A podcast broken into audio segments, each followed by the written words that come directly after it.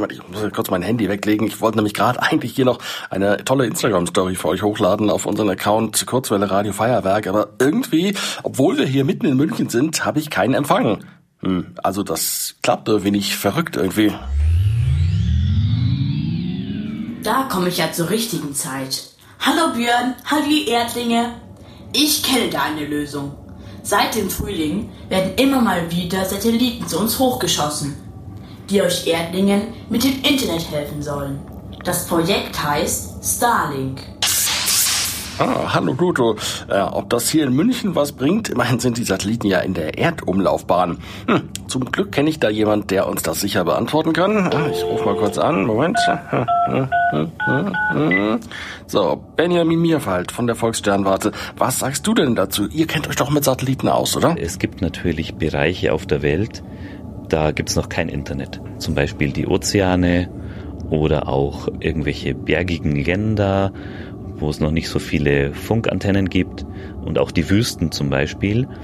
Und für diese ganzen Bereiche ist dann eben Starlink gedacht, wo einfach die Idee ist, man kann dort nicht überall Masten aufstellen, zum Beispiel auf dem Ozean. Und deswegen kann man Internet dort über Satelliten per Funk dann verbreiten. Ja, das ist so die Idee.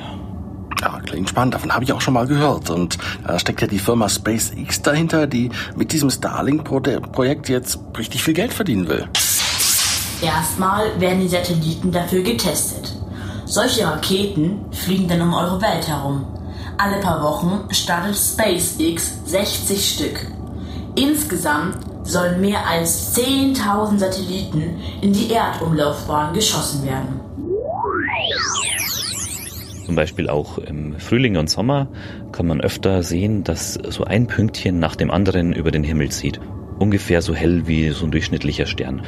Und weil das so auffällig ist und weil sehr viele Starlink-Satelliten geplant sind, gibt es eine Schätzung. Und zwar, dass man in wenigen Jahren mehr Satelliten sieht als Sterne in der normalen Nacht.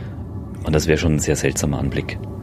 Das heißt, für einige Leute wird es dann auch schwieriger, so Sternenbilder wie zum Beispiel den großen Wagen oder so zu erkennen oder eben halt Fotos ohne Satelliten aufzunehmen.